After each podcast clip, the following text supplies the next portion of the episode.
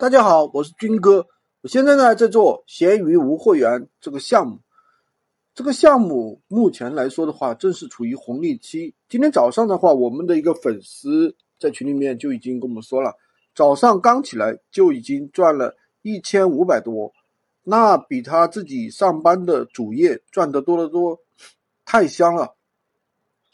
今天的话虽然是周末，但是大家的单子还是不停。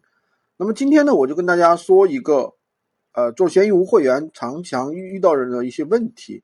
有一个学员在群里面就说了一个问题，他说：“军哥，哎，有一个客户说我这个产品卖的比拼多多还要贵，那我应该怎么办啊？”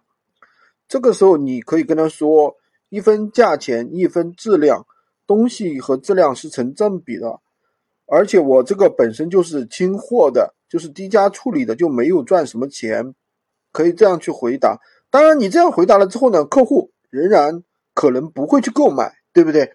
但这个没有关系，就是我们做闲鱼一定要把曝光量和浏览量做上去，就是客户多了，那么你自然承担的量就多了。就好像你把开实体店是一样的，你开一个实体店，那今天有一个人进门，他就一定会买吗？